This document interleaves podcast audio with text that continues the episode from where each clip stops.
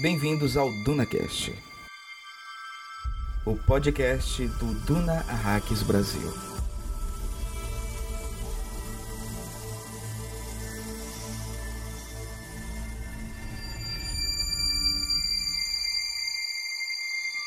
O advento do escudo gerador de campos e da armalês, bem como da interação explosiva dos dois, letal para quem ataca e para quem é atacado, estabeleceu os fatores que atualmente determinam a tecnologia armamentista.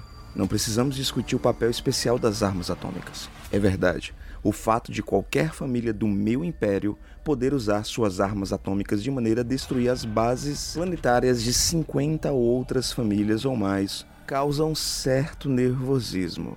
Mas todos nós temos planos preventivos para uma retaliação devastadora.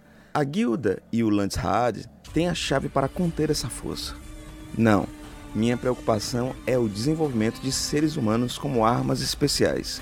Eis aí um campo praticamente ilimitado que algumas potências estão desenvolvendo. Muad'Dib, preleção à Escola Superior de Guerra, excerto da Crônica de Stilgar.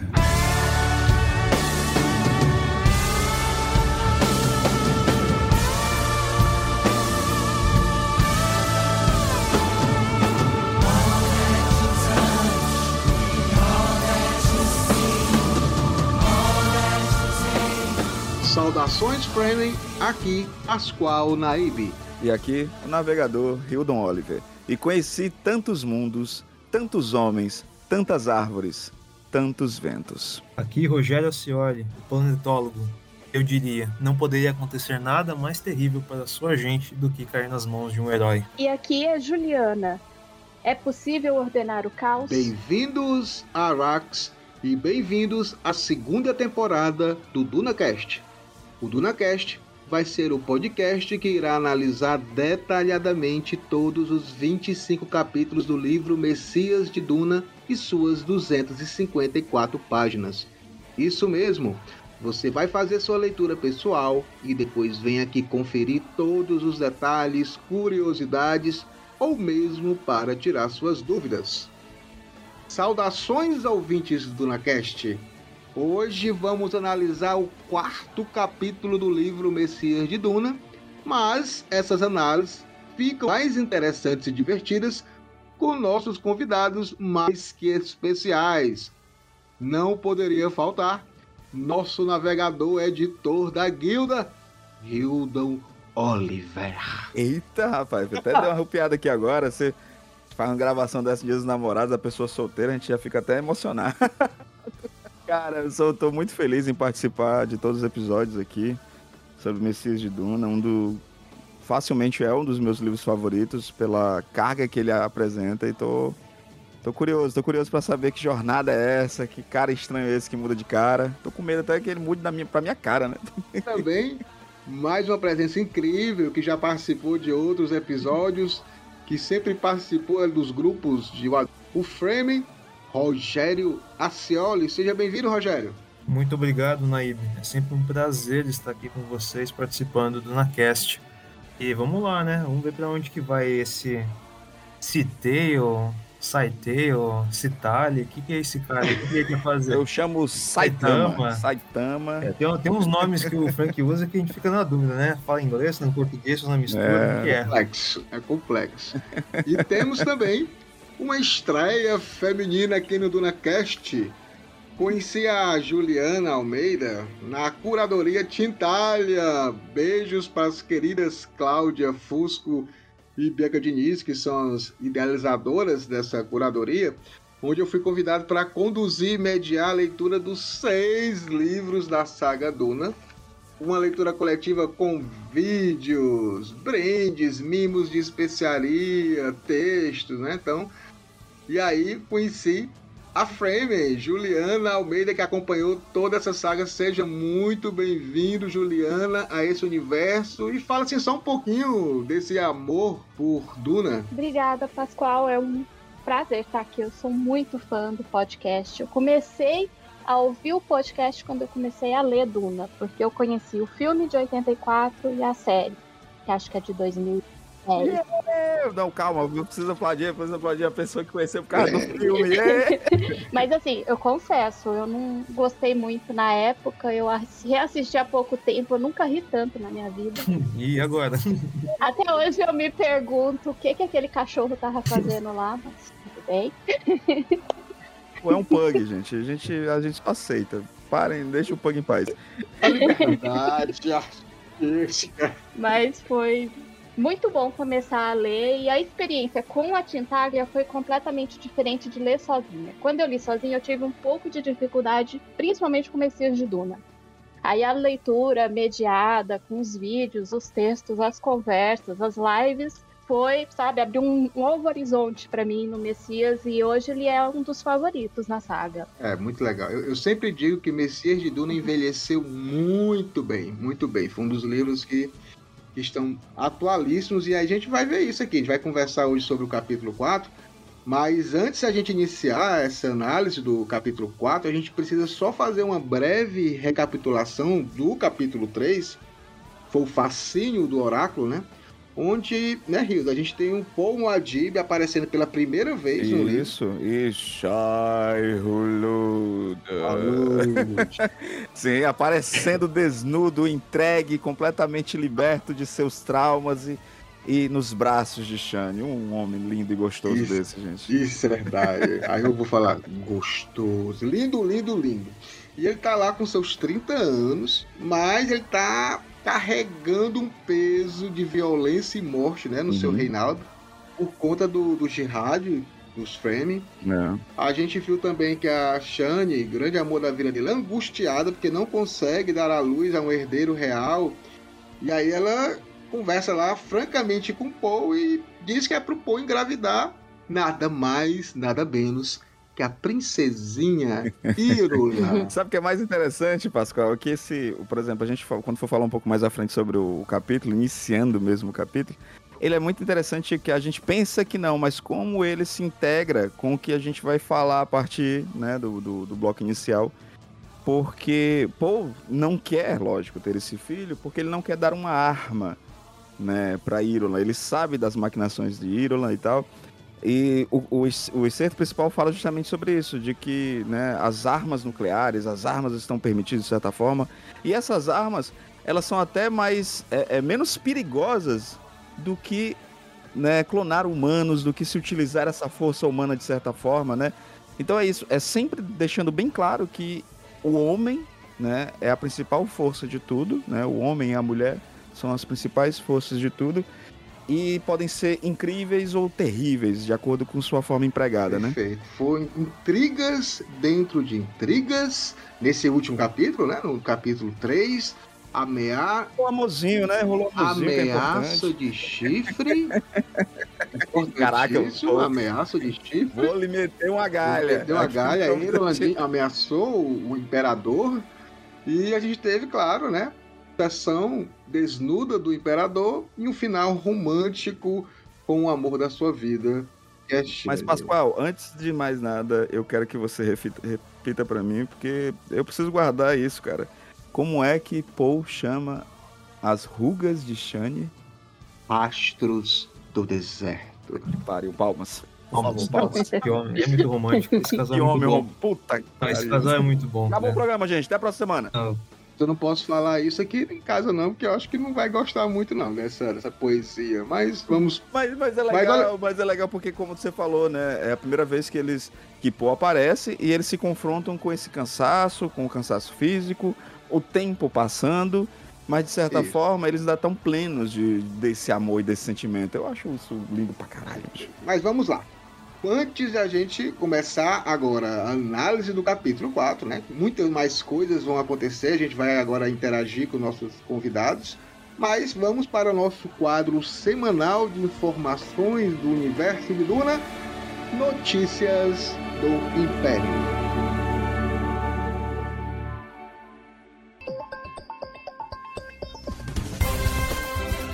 Boa noite. Esse é Notícias do Império, aqui no Duna Hacks Brasil.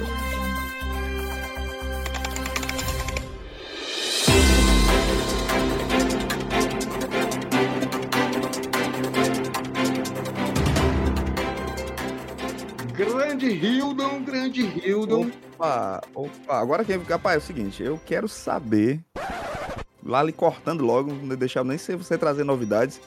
Eu sei que você tinha até algumas coisas para falar, mas eu quero saber, Pascoal, e a gente hoje estamos aqui com a presença da Juliana, né? Um prazer ter sempre Sim. frames novas aqui dentro do nosso universo, que veio justamente da Tintalha, né, cara? Eu quero saber como foi esse processo todo, Pascoal, junto com esse projeto que é lindo, que é super rico e faz com que pessoas entendam melhor o universo abordado em questão, né? Cara, eu fiquei muito, muito lisonjeado, porque é, a Cláudia Fusco, eu já segui a Cláudia Fusco, ela é mestre em ficção científica, mestre na Inglaterra, cara, ela é, é assim, ela Caramba. tem um domínio total.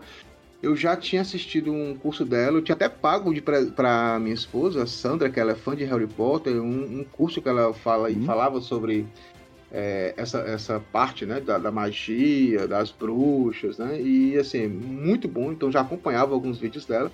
E aí, para minha surpresa, ela entra em contato comigo e aí diz que está iniciando um projeto, que é o que mais estou. Ela começou esse projeto com com Duna, com Entre Mundos, que era a leitura de uma saga, né? É, lá na, na Titália tem várias opções, você tem Tesouros Literários, que são um livro por mês, tem o Entre Mundos, que eles vão ler toda uma série, né, de, de livros, e aí eles convidaram para poder fazer parte dessa, dessa curadoria, para fazer a leitura dos seis livros com a galera, um grupo de Telegram, com vídeos, com textos, Legal, cara, é cara. muito massa. Continua, gente. Quem não conhece Tintalia, é, acesse uhum. o site deles, muito fácil. É, se, eu vou até a gente vai colocar aqui todos a, a, sim, a todos sim. os links. Então... Eu, que, eu queria até saber de ti, Pascoal, como é que é que a galera. Ah, quero participar disso aqui, eu quero ver essa leitura, eu quero. Ou até, quem sabe, ter até acesso a esses textos complementares que vocês trabalharam também, né? Como é que é faz, tipo cara? Um kit, né? É, fica disponível uhum. porque foram gravações exclusivas. Esse, esses vídeos foram gravações exclusivas por Tintalha, então fica salvo esses vídeos. Então todo todo livro a gente tinha uma live é, final para conversar. Ah, tinha um grupo de, de Telegram que a gente interagia com, por exemplo, eu interagia bastante com, com a Juliana e outros mais que estavam lá. E eles iam perguntando, iam comentando alguma coisa, a gente ia ajudando na, na medida do possível. Mas foi uma experiência muito linda porque é, fez com que fizesse laços de amizade mesmo assim no grupo e as pessoas ficavam à vontade de perguntar. E, e até trazendo pessoas aqui pro nosso bate-papo, né, cara? Que isso é o mais Não, legal. Olha, também, é, o, né? é o primeiro, viu, da Itália. Vai alguns outros convidados de lá vão vir. Ah, que legal. E principalmente a Cláudia, que eu já convidei. A Bianca já fugiu, oh. mas a Cláudia disse que vai ver. A gente vai ver a agenda dela Não. bem direitinho e possivelmente a gente vai. Atenção, Bianca. Bianca, ouça essa mensagem. Você tem que vir participar Bianca, do DunaCast. Você e a Cláudia Fusco são fundamentais. A gente vai fazer um Duna Verso especial. Mas... Só pra. Mas é, eu, eu acho. Eu nem vou te perguntar muita coisa, porque eu acho que tem papo aí justamente pra gente é. falar como foi todo esse processo, junto com o Tintalha, ver o que tem mais à frente. Vou até de, vou deixar aqui no ar. Inclusive, eu quero saber da galera que tá acompanhando a gente, que sempre manda mensagem se eles querem saber mais sobre isso. E até também, Pascoal, desenvolver também outras leituras, né? Que eu acho que eu, você, desde, desde que eu me conheço de gente, você desenvolve esse trabalho de, né? Criou o próprio Duna Hacks Brasil, o DunaCast, né? E desenvolve esse, essa disseminação da obra do Frank Herbert, né? E, eu, e lembrando, gente, que eu e o Pascoal eu não desisti ainda de uns projetos lá, não. Que eu acho que a gente tem que falar sobre outras coisas. Vai ter, vai ter novidades. Não se preocupe que o, o Hildon é expert em projetos. Então Pô, a gente também está conversando aqui sobre isso. Mas é isso mesmo, Vitor. A gente vai, vai com certeza ter um Dunaverso só para falar um pouco mais sobre isso, conversar com as meninas. E vai ser. Lógico que eu vou estar Você vai editar e você vai participar. Vai ser incrível. Não tem como não. Massa. Mas olha só, Hildo. E aí, eu queria falar um pouquinho também de estatísticas, né, da gente. É, é importante falar. Voltamos, voltamos com tudo? Cara, voltamos com tudo. Eu tô muito feliz com, com a, Legal, nossa cara. audiência, porque, como eu falei, a gente já tá falando em episódios anteriores. É o segundo livro da saga, né? Então, às vezes. É, é sempre mais complicado, mais complicado, né, cara? A continuação, a tendência é ter só a galera mais que realmente gostou e tá continuando, né? E tá é, querendo saber como é que vai terminar a saga. Mas olha só, é, a gente tem uma média de, de, em caso semanal, de 245 pessoas fiéis que acompanham é, de forma contínua o nosso podcast. Essa semana, nos últimos sete dias, a gente teve uma média de público de 400 pessoas, tá? Caramba! Então, assim, aumentou bastante, as pessoas estão curiosas, né? Alguns estão legal, conhecendo o, o, o Messias de Duna. É, o nosso público também, as plataformas começam a ficar mais assim, de forma mais dividida entre elas. Tipo assim, a gente tem o Spotify, que domina com 71%, mas já foi bem mais, tá? Em segundo lugar, que me surpreende, o Apple Podcast, 11%. Tá? Temos ouvintes aí, ricos. Temos. e olha só, a gente tá com, também no Deezer, tá crescendo muito. No, no Amazon, tá? Na Amazon Music. Também o, o DunaCast está na Amazon. A gente também tá chique, tá, tá em todos os locais. Bacana. E cada vez mais as pessoas estão acompanhando a gente. A gente tem, obviamente, 96% do nosso público é ouvinte do Brasil. Uhum. Mas a gente tem galera de Portugal, Estados Unidos, brasileiros, né, que moram lá, Portugal, Estados Unidos, Alemanha, uhum. Irlanda, Canadá, Israel, Japão, para não dizer mais, tem muito mais. Eu estou só uhum. colocando aqui que muita gente está conhecendo, até conversando com a própria Juliana, nossa convidada de hoje, né? Uhum. Ela falou que foi procurar um podcast que falasse de Duna. Ah, que legal. E aí encontrou o Duna Cast, né? Que foi o mesmo estilo do Odor Cavalo, que é, analisava capítulo por capítulo Game of Thrones, né? E aí a gente também fez isso com Duna. E estamos aí com a galera cada vez mais entusiasmada, cada vez mais animada, mandando recados. E isso é uma coisa importante, né, Rildo? Mandem Sim. pra gente suas mensagens, para a gente ler, para a gente tirar suas dúvidas. Com certeza, cara. Esse, essa, essa interação que eu acho muito bacana, é, até foi meio engraçado no dia que eu fui entrar no grupo do Discord, só para dizer assim, gente, tá, vai atrasar o episódio, mas tá saindo. E a galera super empolgada, interagindo. A própria Juliana, né, pegou logo quando a gente conversou aqui em off, ela disse, ah, o Rio eu conheço. Eu disse, conhece? Não, dos, dos episódios. Eu, ah, tá. Sabe? É, é, é surreal Isso. e ao mesmo tempo muito legal, como a é galera realmente legal. tá muito próximo. E o podcast tem muito disso, né? De às vezes eu como além de produtor e, de, e, editor de podcast também sou um baita do ouvinte e muitas vezes eu já fiquei conversando com as pessoas né, que, que participavam do podcast. É muito é inevitável é muito massa, muito massa. Não, o que é legal também a gente também tá com podcast no YouTube tá? Então assim também a gente tem o nosso público no YouTube e tem também no Mediafire para baixar ó para tu ter uma ideia é, os três primeiros episódios houveram 222 downloads. É uma média de 74 downloads por episódio, né? Então, a gente vendo isso aí, a gente vê que a galera também tá, tá acompanhando. Quem não tá ouvindo nas plataformas, tá baixando o episódio e tá ouvindo aí no seu celular, no seu notebook. Então, também é muito legal ver essa, essa outra forma de interação. Mas é isso, Frame. A gente tinha essas notícias, tá? Divulguem o Duna Hacks Brasil, o Duna Cast, né? Mandem para os seus booktubers favoritos que estiverem lendo Duna. É, inform, mostrem que nós existimos, que quanto mais a gente crescer, mais o fandom de Duna vai ter voz para pedir mais coisas do universo de Duna aqui Com no certeza. Brasil e não só lá fora. Lembrando, então, gente, somos resistência, hein? somos resistência. Finalizamos as notícias do Império e vamos analisar o capítulo 4. Vamos.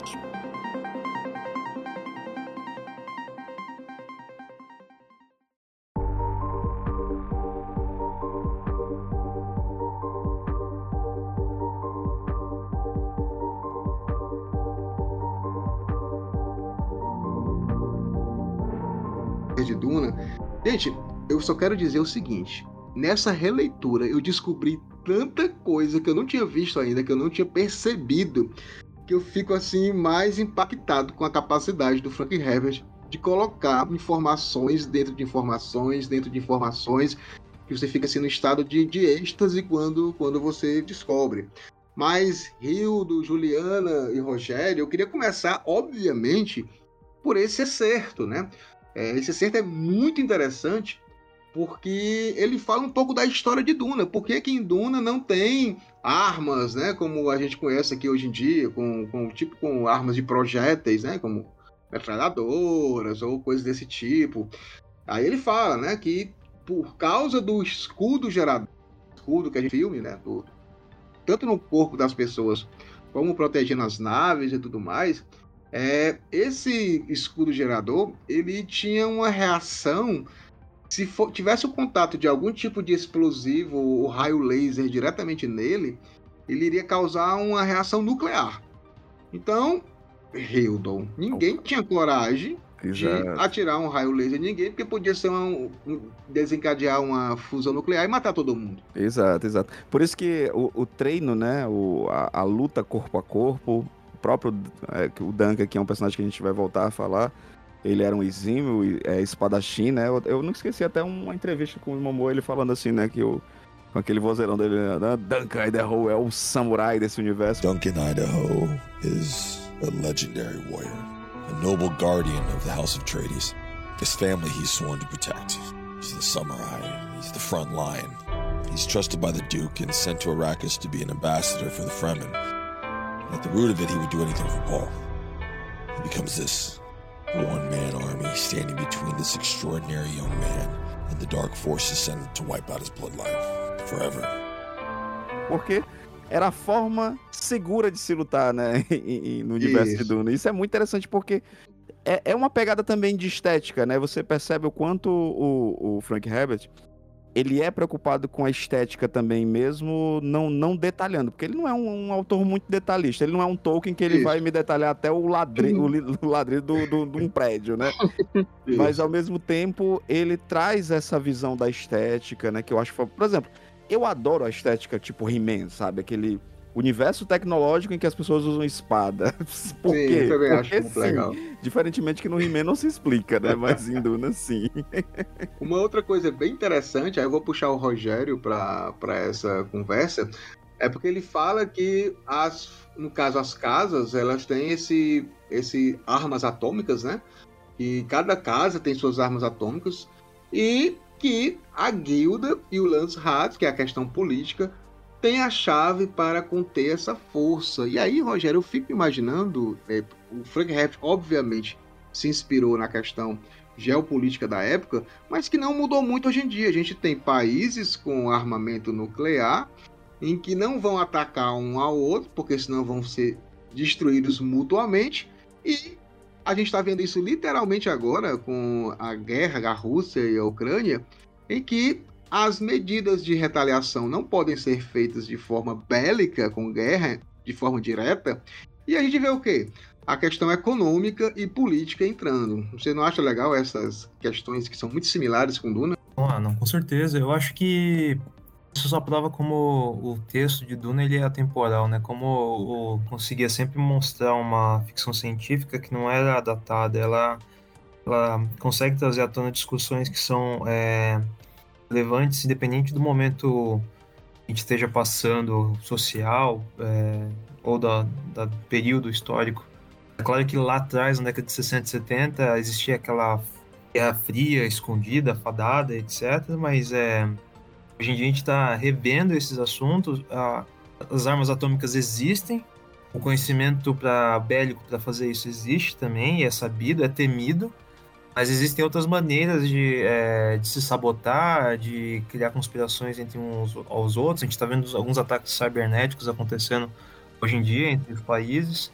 Eu acho que acaba refletindo muito é, aquilo Isso. que a gente vai acabar lendo sobre países conspirando, planetas conspirando entre uns aos outros aqui em Duna, buscando outras maneiras de conseguir passar essas barreiras da lei ou da política que já era, já era visto naquela, naquele período que hoje também é real. Perfeito. E aí eu vou chamar a Juliana pegar essa parte final, né, que até o Hildon falou um pouquinho, mas que a preocupação aqui nesse excerto inicial, isso aqui é uma fala de Moadib, é, não é nem essa questão armamentista, né? Ele disse que o dele, Juliana, é o desenvolvimento de seres humanos como armas especiais. E a gente teve no capítulo 2 o Gola, né? Um Gola feito para matá-lo, né? Então acho que meio que é, é um complemento daquele capítulo, né, Juliano? Uma coisa que eu acho muito interessante na escrita do Frank Herbert é que ele nunca lança alguma coisa por acaso ou está conectado com o que vem adiante. E esse excerto ele está muito ligado não só com o que está no capítulo anterior, mas com o que vem depois. Porque eu acredito que quando ele fala disso, não é só o Gola. Eu acho que ele tá falando também do controle genético das Bene Gesserit, porque ele foi criado assim. E ele também tá falando daquilo que o Hildo comentou na parte inicial, né? De ele ter um filho com a Irulan, ele tá criando uma arma. Pode não ser contra ele agora, mas sim contra as pessoas que ficarem depois que ele se for, né? Contra Shani, contra Stilgar, contra os Fremen, porque a Irulan a ligação dela é muito mais com os Corrinos e com os outros planetas do que com Duna. Perfeito, Juliana. E eu vou até colocar também o Hilda nessa conversa para uma coisa que eu me atentei nessa, nessa releitura e sempre passava despercebido. Esse excerto aqui é um discurso do Paul numa preleção, né, num discurso, uma preleção à Escola Superior de Guerra, e aí quem registrou foi o Stilgar. Então, gente, nós estamos aqui numa universidade da guerra que o Paul tinha para mandar os jihad, mandar a galera ir para outros planetas. Meio que uma loucura, né? Eu não esperava muito isso não, mas tá aqui toda a engrenagem, Rio. É, não, e fora assim, né? A gente precisa ter, ter esse entendimento, né? Apesar da forma como a gente vê no primeiro livro, o Stilgar, ele é um grande general, ele é um grande, né, queira não queira, que a, aceitou entrar nessa, nessa jornada de Paul, né? Aceitou Paul como um líder, um líder supremo. Mas ele, acima de tudo, é um líder também com muito a ensinar, com muito a ouvir, né? E o, o, a gente, infelizmente, nós tivemos esse, esse período em que meio que não foi visto, em que o povo Fremen também teve a sua modificação. E com essa modificação, o status também de algumas pessoas mudaram, né? Então é interessante a gente ver o Stilgar de alguma forma como um cara até catedrático dentro da guerra, né? A burocracia pegou o frame, é. né? O frame agora. Pegou o frame. Aquele cara que, que vivia no deserto, hoje em dia ele é um estudioso da guerra. E é muito interessante, por isso que eu trouxe o lance de como a própria clonagem, é o próprio domínio mental e ao mesmo tempo a força humana, né? Porque vamos à máxima, né? As armas elas são terríveis, elas são perigosas, mas as armas elas não vão funcionar sozinhas, né? Então, enquanto eu dou poder a pessoas, aí que tá o problema. Aí que tá a grande questão. E eu não tenho domínio sobre as pessoas. Sobre as armas eu tenho, de certa forma, né? Exatamente. E, e esse capítulo, ele inicia novamente, é mais uma vez, com o dançarino facial. Ah, aquele nome lá que eu não sei uma... o nome daquele povo lá também, que só tu sabe falar o nome. Seitel Playlaxo. É o quê, menino? É. a gente tem novamente é, ele como principal Isso. nesse capítulo. E isso na reunião. Pascoal, que personagem interessantíssimo, cara. Exatamente, eu também acho sensacional. E, e, eu queria só destacar que a gente começa com ele é, em, lá nas ruas de Arraquina, hum. né? Nas ruas de Arraquina. Com o rosto de, com o rosto de, de Duncan, né, cara? Exatamente, escolhe, né? Ele é um dançarino facial, então ele pode mudar o rosto dele, o corpo dele, se vai se adequar àquele que Cara, ele vai. Eu, eu, eu não vou é, julgá-lo, não né? vou julgá-lo. Eu também usarei o corpo e o rosto do Momo. vai, boy! Mas o legal é que ele vai se encontrar com outro conspirador, é. né? já é um conspirador já em Arrax, né? é. né? Porque a gente viu primeiro aquela conspiração lá em Wallachnon, na, na, na planeta das Bene Gesserit, então lá era o, era o início de tudo, são os cabeças, e agora ele está em Arrax. Alguém amargo, né? Alguém amargo, né? Alguém amargo, ele está indo contatar, e a, uma pessoa, um frame, a gente vai falar um pouquinho mais desse frame, mas é interessante que quando ele está chegando perto da casa desse frame, a primeira coisa que ele começa a, ouvir, né, é uma, é uma rabeca o seu lamento dissonante ao da música de Semuta. E é importante a gente só relembrar que em Duna a gente teve já é, uma citação dessa droga, da Semuta, que era o capitão da guarda, o do Barão Vladimir Harkonnen, o Yakine Fud, ele era viciado em Semuta também. É, lá eles falam sobre isso, que era uma, uma, um vício que era acompanhado de um lamento sinistro de uma música entorpecente. Então fazia parte da, dessa droga e isso mais. E de certa forma é estranho, né? Você chegar num local em que, segundo a gente vai lendo aqui, era um local que estavam ex-soldados Fedaikin de guerra, Fremen, e você chegar e ouvir um, um, um, uma música revelando que alguém ali era viciado em, em Semuta. Isso me lembra muito, Hildon, a galera que volta das guerras, né? Pois é, Pascoal, isso, isso me lembra também, cara, muito o lance do próprio Vietnã, né? O quanto os soldados né, voltavam do, do Vietnã viciados, né? Com seus traumas é, por conta da guerra, uma guerra. Foi uma guerra terrível, né? Não que nenhuma guerra, que alguma guerra seja boa. Mas no, na guerra do Vietnã a gente teve isso muito, muito forte. Né, esse retorno e retorno do, do de, de muitos dos soldados de eh, sendo visto de uma forma horrível, né? Sendo menosprezado pela sociedade. Se a gente for parar para parar para pensar, o próprio Rambo, né? Que é o primeiro baseado no livro, isso. Programado para Matar, que é um baita de um livro, ele aborda justamente isso, né? Do quanto o cara que lutou pro seu país em uma guerra que ele não pediu, em uma guerra completamente esquisita, voltou perdido, cheio de problema e isso me lembrou muito esse aspecto, sabe? É, é exatamente isso, né? E a gente vê aqui no, no livro mesmo, que a gente vê que tem agora, né?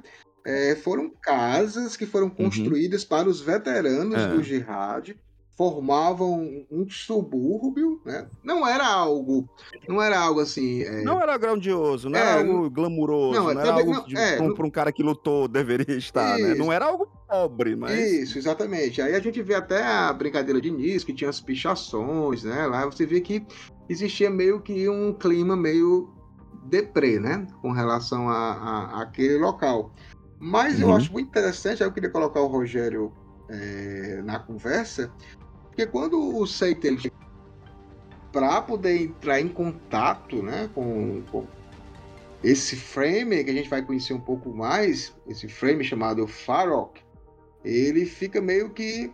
Ele cita uma coisa, Rogério, que a gente vai ver só mais na frente. A gente não vai poder falar para os nossos ouvintes. Mas ele fala assim: ah, será? Porque assim, ele fica incomodado que o, que o Farok não, não chama ele, não, não começa a conversa para poder ele entrar na casa, né? E aí ele, o Seite ele se pergunta assim: será que é o vizinho novo que está incomodando esse velho, né? Que ele fala: será que o Otemi, ex-integrante dos temidos Feirakim, comandos suicidas de Muad'Dib, e Bijaz, o anão catalisador, será que é por isso? É muita informação, é um parágrafo que ele não fala mais disso aqui no capítulo. Mas você fica meio que na curiosidade, não é não, Jack?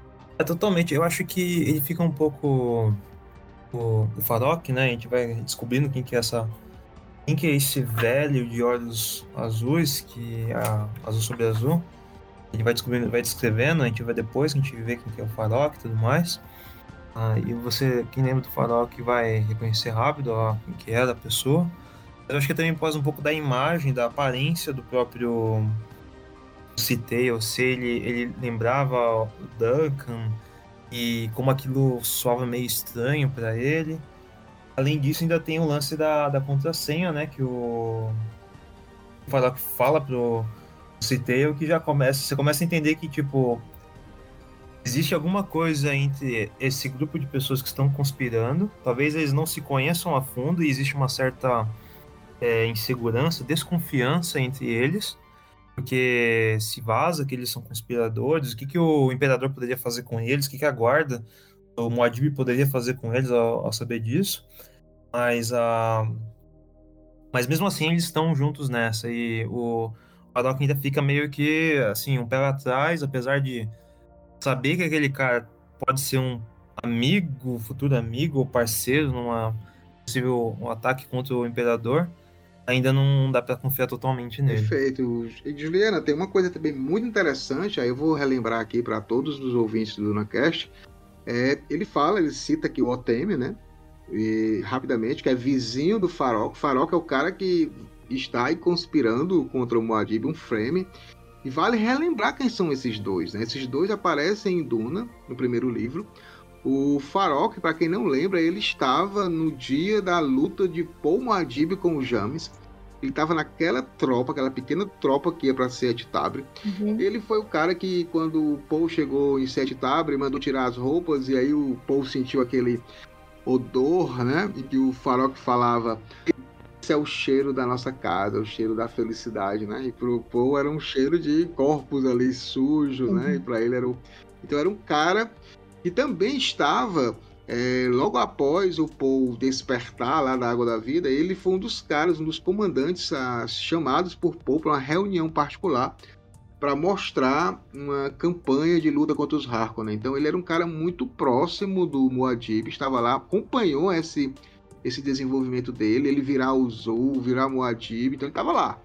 E o Otemi, cara, é o cara que estava ao lado, do lado de fora, quando o Paul resolveu tomar água da vida e ficou lá em transe por semanas, ninguém sabia, a Jéssica não sabia mais como acordar o filho, e chama a Shane para poder ajudá-la, e ajudá-lo, e a Shane consegue despertar Paul novamente, o Otemi estava escutando isso, né? Então, tipo, ele sai correndo para avisar os frames que o Messias acordou do despertar para a luta, né? Então são pessoas muito próximas, Juliano, dele, e a gente vê que o, o tanto o Farok, que é o cara que está nesse, nesse capítulo, como o cara que é, vai conspirar né, contra o Paul, o cara que ele conheceu, e aí você fica se perguntando até que ponto. É, por que, chegou a esse ponto, né, Juliano? O que é que tu acha dessa situação? Assim, eu acredito esse capítulo ele é muito interessante justamente por isso, porque a gente tem a visão dos de Fremens tradicionais, de Fremens que viveram no Zit, que lutaram do lado do Paul e que participaram da jihad, do, do jihad. E quando eles voltam, eles encontram o planeta deles, a cultura deles modificada. E isso é um choque. O próprio Farouk, ele fala, ah, eu gastei acho que 95 dinheiros para comprar essa casa. E a casa, visivelmente, ele considera a casa pobre. Ele acredita que aquela casa não chega aos pés do que era morar num zit. Ele fala isso, né? Isso aqui não é um zit. E num outro momento, ele fala: Ah, nós tínhamos a esperança do plano do Liet Kynes. Aí chegou o Atreides. E nessa mesma frase ele fala: e esse Paul não é mais o Uzu. Uhum. Sabe, sabe, Juliana, é legal, é legal trazer isso também, porque se a gente parar para pensar como o Pascoal, o Pascoal foi trazendo todas as informações de quem são esses dois personagens e como eles estão hoje, né? E a gente fazendo aquele link mesmo com as pessoas que voltam da guerra é, e, e, tendo estado. Tu imagina, né? O soldado que participou de, uma, de um grande momento de vitória, de repente ele está velho, não vive num lugar e amargurado, e um amargurado, filho cego, né? Que a gente vai já falar sobre isso também. Uhum. E diz assim, cara, por que que eu me entreguei para esse Moadib? Por que que eu me entreguei para esse Mardi? Por quê? Não foi para nada, Não. né? É, porque tem um momento que ele até fala, nós éramos um povo nobre. Nós era, não éramos desterrados. Aí não morávamos numa fila Greben, que tinha aquela divisão entre os Greben, a Caldeira e os Ites, né? Exato. E os moradores dos Ites sempre trataram quem morava em Caldeira e em Greben como se fosse pessoas que não tinham condições de viver por si. É notoriamente então, um homem da elite que não, não, não, não recebeu o que lhe era devido, de acordo com o que ele pensa, né? É. E assim, Aqui a gente também tem uma visão do que foi o jihad para ele, porque uhum. ele fala: eu fui para ver o mar, eu vi o mar, eu entrei no mar e o mar me curou do jihad. E essa parte é linda. E é importante também falar para vocês que nada que o Frank Herbert escreve, assim, nada que ele coloca é, é, em vão. Ele tem um objetivo. O, o Seitel, ele aparece com um nome, cara. Ele se o nome dele aqui né, nessa, nessa conspiração é Zaal, tá? E aí você vai fazer uma pesquisa de Zaal, que é Zal, é um nome persa, é de um lendário rei iraniano, tá? O, o legal desse rei iraniano é que ele nasceu é, com cabelos brancos, ele era albino. Aliás, nasceu todo com cabelo branco, ele é albino. Tipo aquele. É um, aquele é um grande personagem. Não, aquele outro também que você gosta muito, que o cara que faz o Conan. Ah, o, o Eric. O, o que, o Eric, é. pronto, ele é um cara totalmente é. É, albino. só que por, isso, por ele ser albino, ele foi rejeitado pelo pai, né? Que disse que ele estava com um espírito maligno. Então ele foi abandonado e ele foi criado por uma, uma figura mítica. E aqui, esse nome cai muito bem para os Tleilaxu, né? Uhum. Porque eles são guerreiros Mas eles são um povo detestado, abominável. Eles não, não, não, não são algo. A, as pessoas não gostam deles. Né? Eles estão ali por uma conveniência de criar um bola. Então eles estão ali nessa conspiração por isso. A gente vê também é, esse Zaal com relação a esse, esse guerreiro é, albino que é colocado de lado. A gente, vê, a gente vê o filho dele, que é um guerreiro cego. Então, assim, são vários guerreiros que são colocados de lado numa narrativa. São mais colocados. Então é, é, legal ver essa, essa questão do, do nome do que ele escolheu para esse encontro e do cara que ele escolheu para ser a sua face, né? Que vai ser que vai ser utilizada contra o próprio Paul. Mas eu queria também, e aí a Juliana já falou, e aí o Rogério pode falar um pouco também, um pouco mais sobre isso, né? Sobre essa, essa questão aí do jihad, né? Do, do Farok. Quais são as intenções desse Fremen, que era o cara que viu Paul Muad'Dib nascer dentro da, da, da comunidade? Qual era a, a, intenção dele? Por que, que ele não comprou mais ideia do Messias, Rogério. O que, que tu acha isso? Eu acho que tanto o Farok como o Otenai, até talvez o, o Stilgar, de certa maneira, se tornaram seguidores desiludidos do dito Imperador Deus, ainda não Imperador Deus, quer dizer, nem será no Imperador Deus, mas do Pomo Adib, do, do Usu. Parece que parece que esses Fremen, esses Fedaikin, estavam numa posição tão próxima do, do Muad'Dib e eles achavam que isso seria contínuo, seria perpétuo, ia para sempre estariam ali tão perto do, dessa figura e, e, seriam, não sei, de certa forma respeitados, louvados, de alguma maneira também, por serem parte do, do City, da, da comunidade do, do, do Paul Muad'Dib. Mas pelo que tudo mostra, essa, essa esse inicialmente é, a trade que fazia parte do de uma profecia, de uma profecia do povo, do, dos frames ali, que era como se fosse uma figura que estava derrotada, que perdeu o pai, que o seu povo foi atacado pelos Harkonnen, que sofreu uma, uma conspiração contra a família dele e tudo mais, que era como se fosse um perdedor ali que encontrou refúgio no meio dos Fremen, ele ele deu a volta na história e se tornou o grande líder ali. Ele se tornou um líder que tem um certo luxo, ele vive de forma pomposa.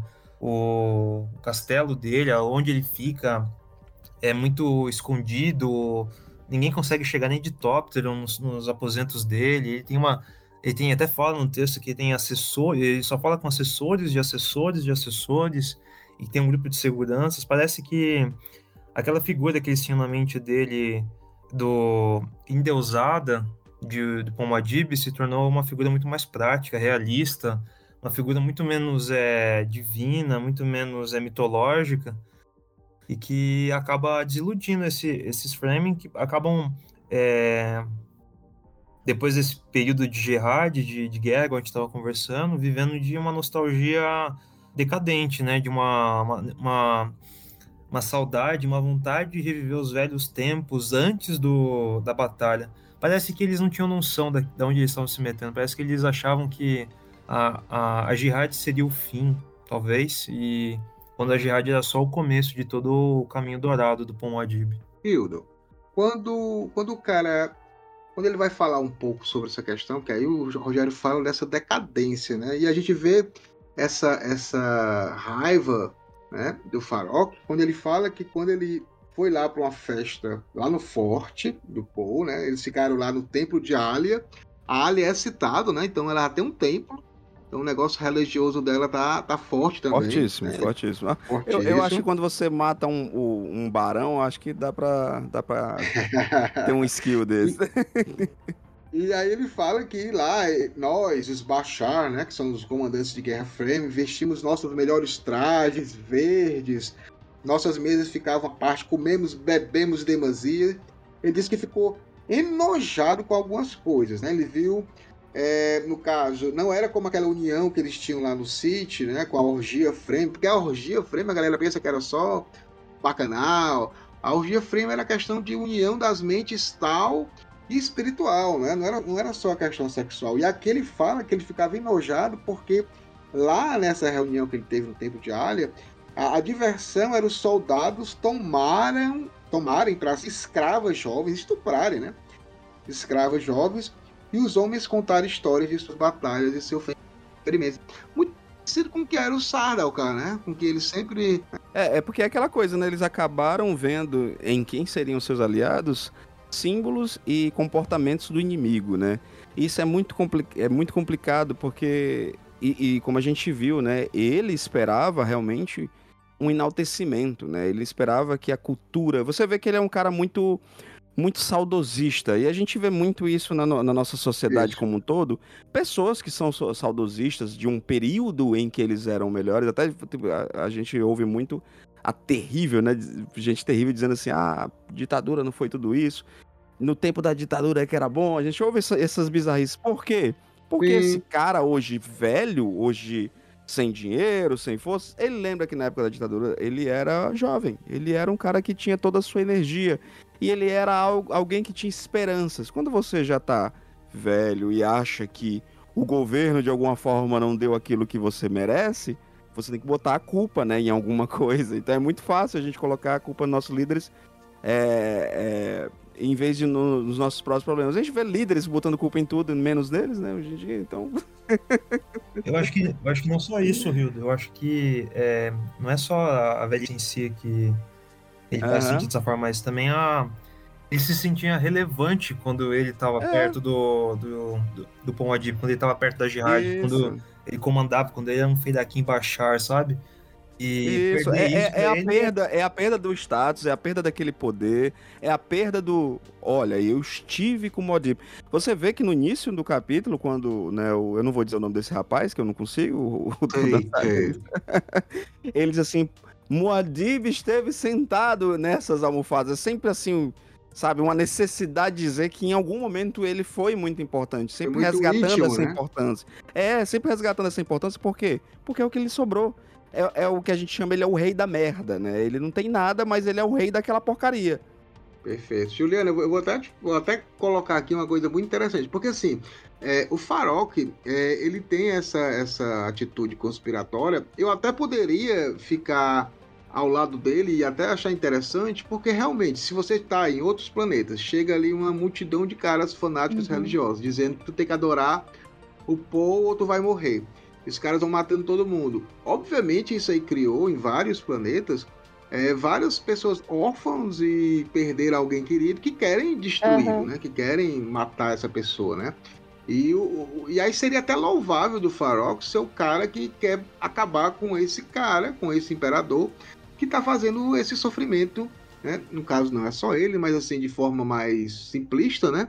Que está no comando disso tudo, né? Mas o, o parece que é inclusive, viu? Eu vou até ler aqui, eu queria que você colocasse um trechinho dessa música que eu acho que fala um pouco mais de Farok, quando ele uhum. diz: "Nossos ídolos ainda são os mesmos". Ah, muito bom. E as aparências não enganam não. Você diz que depois deles não apareceu mais ninguém. Você pode até dizer que eu tô por fora, ou então que eu tô inventando, mas é você que ama o passado e que não vê. É você que ama o passado e que não vê. Que o novo, o novo sempre, sempre vem. É e aí, Juliano, você acha que ele é um, um saudosista ou ele é um revolucionário? É um escroto. Eu, eu acho que ele é um saudosista, sim. Ele, ele, tanto que quando o Citali chega, a primeira coisa que ele repara é não usa traje estilador, sabe? Ele, quando entra na casa dele, ele vai falar da almofada que o Paul usou. Quando ele tá no jantar, o que que ele repara? Que estavam todos os soldados jantando, o Paul apareceu no terraço, acenou e deu a saudação Fremen a, sauda a saudação Fremen naquele monte de pedras, né? E não a saudação do deserto. Então eu acho que aqui a questão não é de ser um revolucionário. Ele não está ligando para uma revolução para derrubar o Paul, para devolver a liberdade para os planetas que foram conquistados pela Jihad. Eu acho que é mais uma vingancinha, sabe? Uma perdi aquilo que eu tinha por causa disso, botei tudo aqui e agora eu não, não recebo o reconhecimento que eu mereço. Um corzinho, né? Um rancorzinho é, ali. É, uma raivinha, assim. Aí ele fala assim: minha vida no Zit era melhor, eu tinha duas esposas, eu tinha não sei quantos anéis de hidro... hidroanéis, é, hidroanéis, né? É. Tinha uma da Cagres, né? Isso. E aqui agora eu não tenho mais nada, eu moro nesse lugar. Então eu acho que ele participa da conspiração, se bem que todos os conspiradores não estão sendo revolucionários para derrubar um governo ruim para tentar melhorar. Todo mundo ali quer o poder pelo poder. E o Fa Farok, ele quer o ele não quer o poder, ele só quer a vingança e o reconhecimento. É, isso, isso, isso, é bem visível mesmo. E mais é interessante que o Farok, ele já era um, já tinha uma certa idade, né, quando ele foi lá para o planeta. Porque se a gente pensar bem, passaram-se apenas 12 anos do final do livro Duna. Então já tinha já uma idade lá no sítio, quando ele conheceu o Muad'Dib. Ele foi porque os homens mais jovens iam, que diziam que tinha muita coisa, né? Então ele foi mesmo para por essa experiência, por essa questão do mar. E meio que também, uhum. é, apesar desse, desse, desse rancor e tudo, mas ele vale salientar que ele se curou assim do jihad lá no planeta antes, antes de voltar, né? Antes de estar nessa casa, nesse casebre, nesse rancor. Uhum. Então, de uma certa forma, ele percebeu que tudo aquilo que ele estava fazendo, quando ele deu aquele mergulho no mar e voltou, todo aquele jihad em nome de um homem, era algo fútil. Né? Então, assim, eu acho esse lado legal dele, de ele, uhum. de ele despertar. Porque não, não foram, uhum. os frames não despertaram, eles compraram a ideia. Então foram poucos que despertaram para dizer, pô, isso aqui não, não, é nada, isso aqui é uma loucura que está acontecendo, uma loucura coletiva. Ele pelo menos teve esse insight, porém depois, como vocês estão dizendo, né, meio que ficou meio é, rancoroso pelo fato de ter sido esquecido, né, pelo, pelo próprio Moadib. E, e o filho também, né, o filho volta ferido e tá lá encostado porque para a cultura Fremen ele não é mais um homem, né. É. E detalhe, o que é mais legal é que, por exemplo, o próprio filho, né, no, no, no final do capítulo, a gente percebe que o, pop, o próprio filho ele tem posturas, junto com, com ele também, que eram posturas que ele meio que condenava, né? Que queira ou não queira, eles estão se aproveitando de uma outra pessoa, estão se aproveitando de, de, de uma localidade, estão se aproveitando. Eles hoje em dia são pessoas amargas que estão parasitando no, na, ali naquele, no, no decorrer. E, e, a Juliana falou um negócio que ficou aqui martelando na minha cabeça que eu acho sensacional, porque, por exemplo, existe toda essa, or é, essa orquestração contra Paul, né, de certa forma, e às vezes os caminhos são muito bem definidos, muito bem delineados, mas o nosso dançarino, que eu não sei dizer o nome, como é o nome, Pascoal? Eita, ele. ele é meio que é, ele é meio que um agente do caos, né, cara? É, exato. Por isso que ele é muito interessante como personagem, né? muito, né? Muito. Porque ele mesmo fala, ele, ele tá lá. É na reunião que acontece nos capítulos anteriores. Isso. E é, é, é pela visão dele. Uhum. Ele tá querendo ver o fogo no parquinho, isso, né? Ele tá. Isso. Ele é, ele é tipo o Coringa do Heath Ledger, né? Ele... Uhum. Pronto. Exatamente, ele tá ali, ele quer dar, ele, tem, ele, ele sempre dá uma alternativa para as vítimas dele escaparem, é sempre aquele cara que você olha assim, não, não bate bem. Ele, ele é o Zaal, é. literal, o guerreiro albino que ninguém ele, dá valor e o cara Ele olha assim, why so serious, son? Exatamente, ele é nesse, nesse nível, né? E é muito interessante. Mas eu, a gente tá indo já pra, pra parte final, porque como sempre o Frank Heft ele gosta de dar uma uma acelerada, né? A gente vê esse diálogo, toda a conversa, mas na realidade o Seite ele queria saber do, do Farok, a informação que ele queria ter era sobre como entrar no forte, né? Como entrar lá no forte do, do Muad'Dib, porque o Muad'Dib é, tá impenetrável, ninguém consegue chegar. Então, é muito legal se... falar isso, Pascal, porque a gente fica o tempo inteiro vendo esse cara amargurado e assim, porra, por que, que ele tá conversando com esse cara? Esse cara é um é, saco! O que, que é, tem de, de, tão importante, sabe? Ele conhece alguma coisa lá dentro do forte, né? Então o Seite ele tá lá para tentar de alguma forma ver se existe uma, uma falha nessa, uhum. nessa defesa, né? E o Farol já fala, ó, esquece, não vai encontrar nada, tu não vai conseguir nada lá. E o CT ele fala que é exatamente quando a pessoa acha que está muito protegida, né, que está ali resguardada lá no seu mundinho interior lá, que ele encontra as falhas, né? A gente fica meio assim em dúvida, né? Não sei se o sei dele vai ter grande importância, mas a, a conversa ela, ela vai acelerando, gente, a, a, um ponto tal em que é apresentado finalmente o filho, né? O filho do Farok, com as órbitas vazias, viciadas se muda. Aparece também a filha de Otemi. A filha de Otemi é, está viciada em Semuta. Né? Isso. Isso é um negócio e foi colocado na memória dela, na mente dela, pelo filho do Farok, filho cego, que ele não conseguiria nem uma esposa, Frame, é, ele conseguiu colocar pelo vício que ela estava apaixonada sem estar. E aí, questão também bem, bem essas Sim. formas de dominar as pessoas é também. É bem complicado né? isso. O próprio pai não aprova essa postura dele, né? O próprio é. pai é. critica porque ele isso. não conseguiria uma esposa Fremen sem a enganação. Ele critica, mas passa a mão na cabeça, né? Como, é. como um bom escroto. É, é, é, exatamente. Ele queria até comprar os. E, você vê que o Farok ele, ele fala do saudosismo, mas ele é o cara que queria comprar os olhos de Telaxu para filhos, pro filho, os olhos de metal. Então é, é algo que nem um frame mesmo, Faria, raiz, né? é, nem iria sugerir. Ele já teria Sim. matado o filho dele né? Um frame já teria matado um, um homem cego ou, ou, colocado no deserto para o verme engolir. Ele não fez isso, né? Então, assim, ele meio que, como a gente conversou, tá um hipócrita, né? Porque da forma como ele tem o saudosismo de oferecer é. virgens, né? Que ele quer novamente uhum. oferecer virgens ao Shai Haldu, sacrifícios, mas ele não tem coragem de colocar o filho dele cego no deserto. Ele tá pensando só na, nas coisas dele. É, é, muito parecido com é o que a gente viu no dia, né? Muitas pessoas pra caralho. é, exatamente. O conservador hipócrita. Exatamente. Esse é o, é o mais é. perigoso é. que tem, né? A gente vê isso muito, muito atualmente. Mas acontece muito rápido as coisas no Frank Herbert. Ele não gosta muito de detalhar as cenas de luta e ação. E quando aparece lá a filha de Otemi e o Farol pergunta o que é que o Seite ele quer fazer com essa moça, a gente não uhum. sabe, né? O Seite ele vai explicar, vai fazer uns, vai gesticular com os braços e nessa gesticulação sai um dardo venenoso.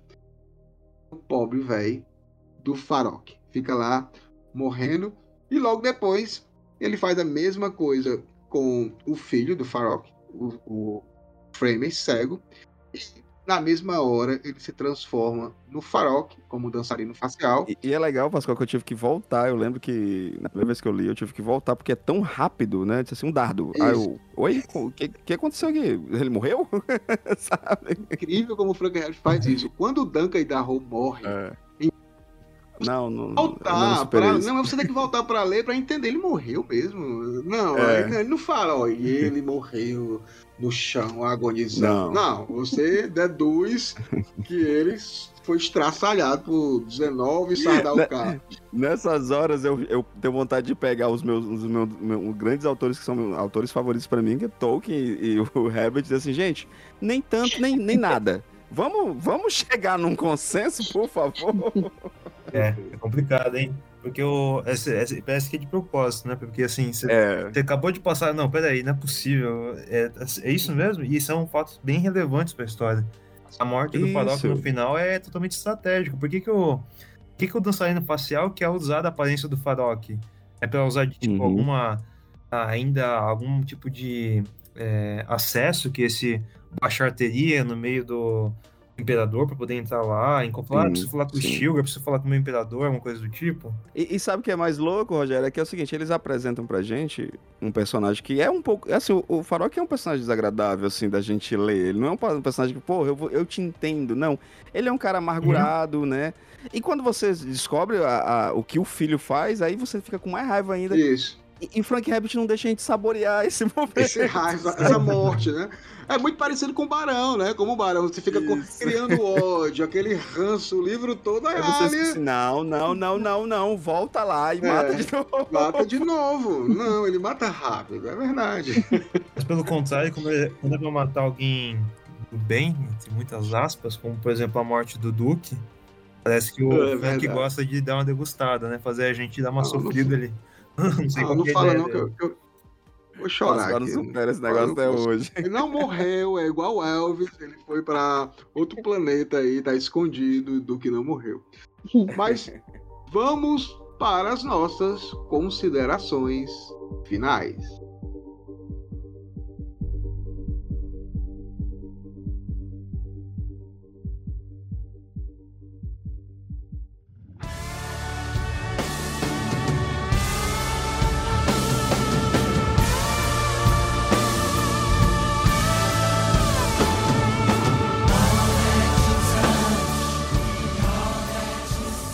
Estamos na parte final do mais um episódio do Nacast. Muito feliz de ter vocês aqui acompanhando essa saga do Messias de Duna.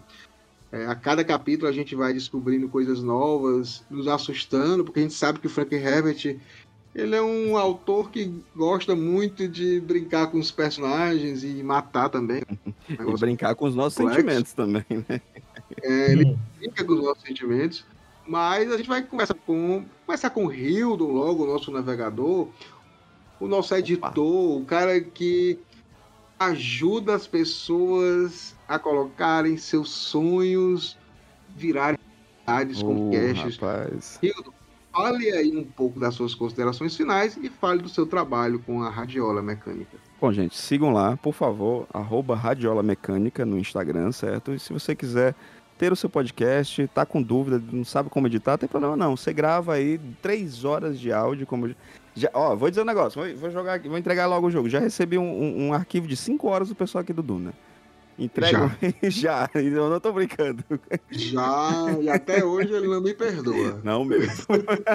Cara, cinco horas. Mas assim, galera, manda aqui o áudio pra gente, anda aquele contato que a gente vai encontrar a linguagem certinha pro seu projeto.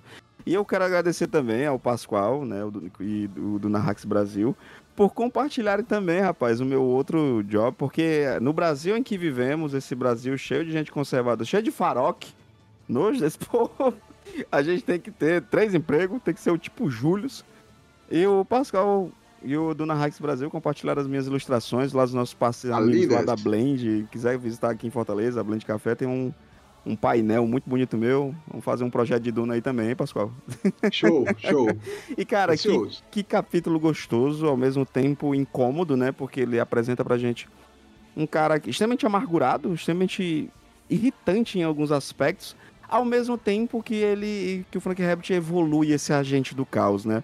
O nosso Joker. É E, e, cara, como, como ele. Parece que, o, parece que o, o Frank Herbert estava assim, agora eu vou escrever diálogos assim, muito ácidos, sabe? Muito dinâmicos. E é nisso que a gente vê, sabe? É um personagem interessantíssimo que só me, me faz querer saber mais quais as motivações desse cara de verdade, o que, que esse cara tá querendo com tudo isso. Tô muito empolgado pra continuar essa estrada aí de, no, no Messias de Duna, sabe, Pascoal? Show de bola, Rildo. Eu vou passar a bola pro, pro Rogério para ele colocar as considerações finais, as redes sociais. Mas eu só queria comentar antes também das minhas considerações finais. Até o Rogério pode até falar. A gente não citou que aqui foi falado do queima-pedra, né? De uma arma nuclear que foi utilizada para olhos do, do Faroque. Mas vai lá, Rogério, suas considerações finais. Bom, eu fico agradecido de novamente estar participando aqui do Dunacast. Pode me procurar nas redes sociais, no Twitter, no Instagram. É Rogério.acioli ou, ou underline Acioli. E é o seguinte, eu acho que é um capítulo realmente bastante. Ele é curto, ele é, ele é rápido, a gente ainda tá ainda aquele pedaço que são aqueles 20 a 30% dos livros do, do Frank Herbert que a gente está sendo, tá sendo situado dentro do universo da, do que, que esse livro vai apresentar pra gente.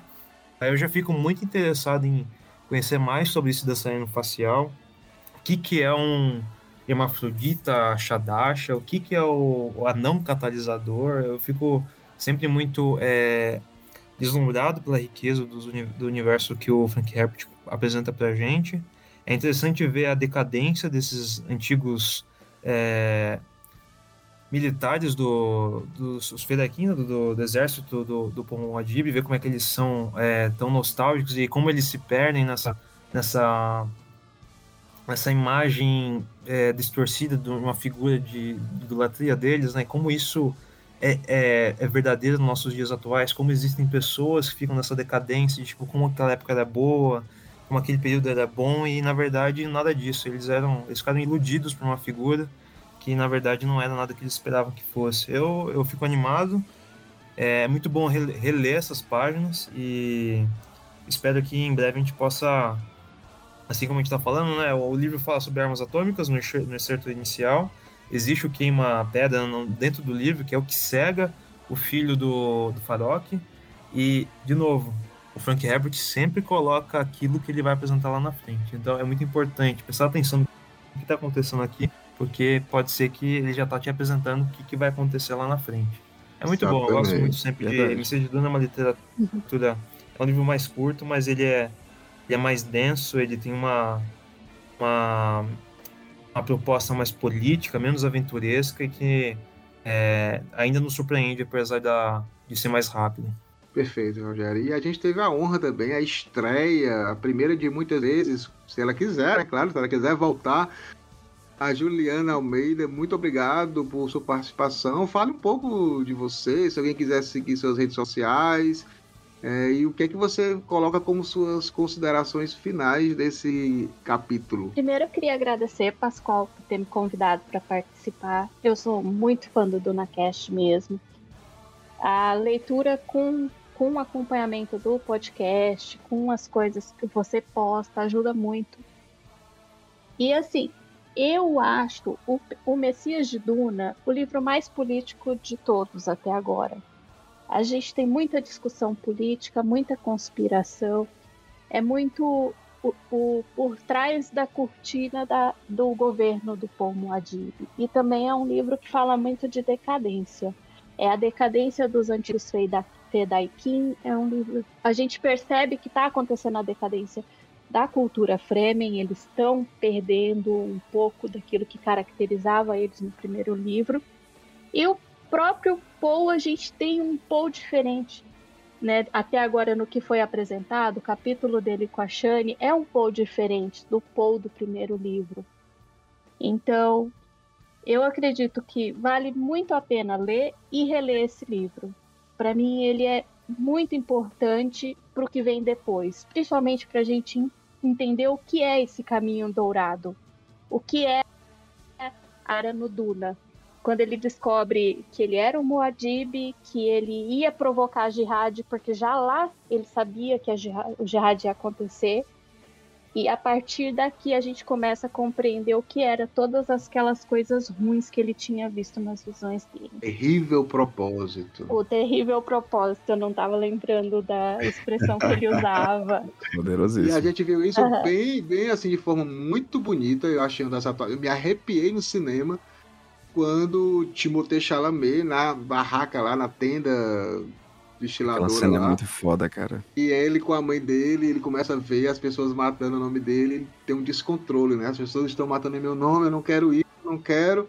Essa cena não... é fantástica. É fantástico, eu me, me arrepiei, me arrepiei no cinema. Esse filme, ele é. conseguiu traduzir muita coisa que quando eu li o livro eu falei, gente, isso não tem como isso. ser colocado no... Não tem. no, no...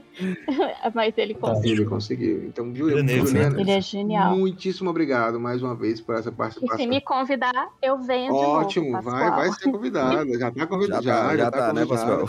E eu, vou para, e eu vou para as minhas considerações finais. Nessa releitura, a gente nota que aqui é, Farok, em dois momentos, ele faz uma citação é, budista, cara. É legal porque a gente vê aqui a todo momento que a ideia do Seitele, do dançarino facial, era descobrir uma entrada no forte de Muad'Dib. É? Literalmente, ele queria uma entrada no forte de Muad'Dib.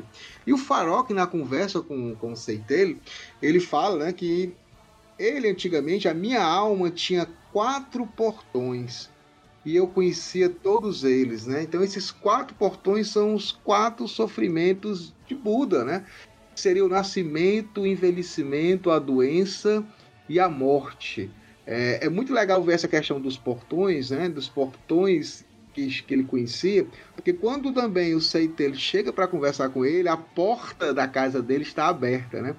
Para perdendo umidade, né? Então isso mostra também é muito simbólico essa essa questão. E mais na frente o Farok fala que o Muad'Dib tinha prometido que a flor dourada iria desabrochar à noite. E aí a gente sabe que o Frank Herbert ele tem muito de inspiração, muita leitura Jung, né? E tem um livro do Jung que é O Segredo da Flor de Ouro, né? Em que o Jung fala o seguinte: a flor de ouro é um símbolo mandálico que encontrei muitas vezes nos desenhos dos meus pacientes. Ela é ordenada como uma flor crescendo da planta em um fundo obscuro a flor de ouro que se obtém por intermédio das transformações da consciência espiritual, que por sua vez dependem do coração. E aí a gente vê exatamente isso, né? O, o, o Seitel é, querendo entrar literalmente na porta do forte do Paul, mas também tem a questão simbólica, né? De entrar nessa forte, nessa, nessa porta das percepções, né? De transformação espiritual interna. E no final das contas, o Seitele ele entra literalmente na porta da, da consciência do farol, que é ao matá-lo e tomar o seu a sua individualidade, né? Ele se transforma ali no próprio farol. Então o Frank Herbst tem essas genialidades de colocar o simbólico e ao mesmo tempo literal assim numa conversa que eu fiquei assim meio que arrepiado quando eu descobri esses pequenos detalhes. E a gente vai encerrando mais um episódio do NaCast. É, sigam as redes sociais do, do Narrax Brasil, no Twitter, no Instagram. A gente tem grupos no Facebook, no Discord, WhatsApp, Telegram. Sigam também as redes sociais do NaCast, é muito importante, né? Acompanhem todos é, os episódios que a gente está colocando, tá com um formato diferente, bem legal, bem assim, para vocês poderem acompanhar as melhores frases dos nossos convidados. É, tem para você baixar no Mediafire, tem para ouvir em toda a plataforma. Então não deixe de seguir, gente. Mais uma vez, obrigado a todos pela participação.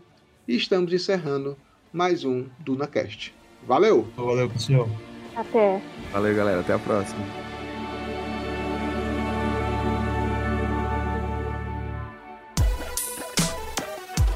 Esse podcast é editado por Radiola Mecânica.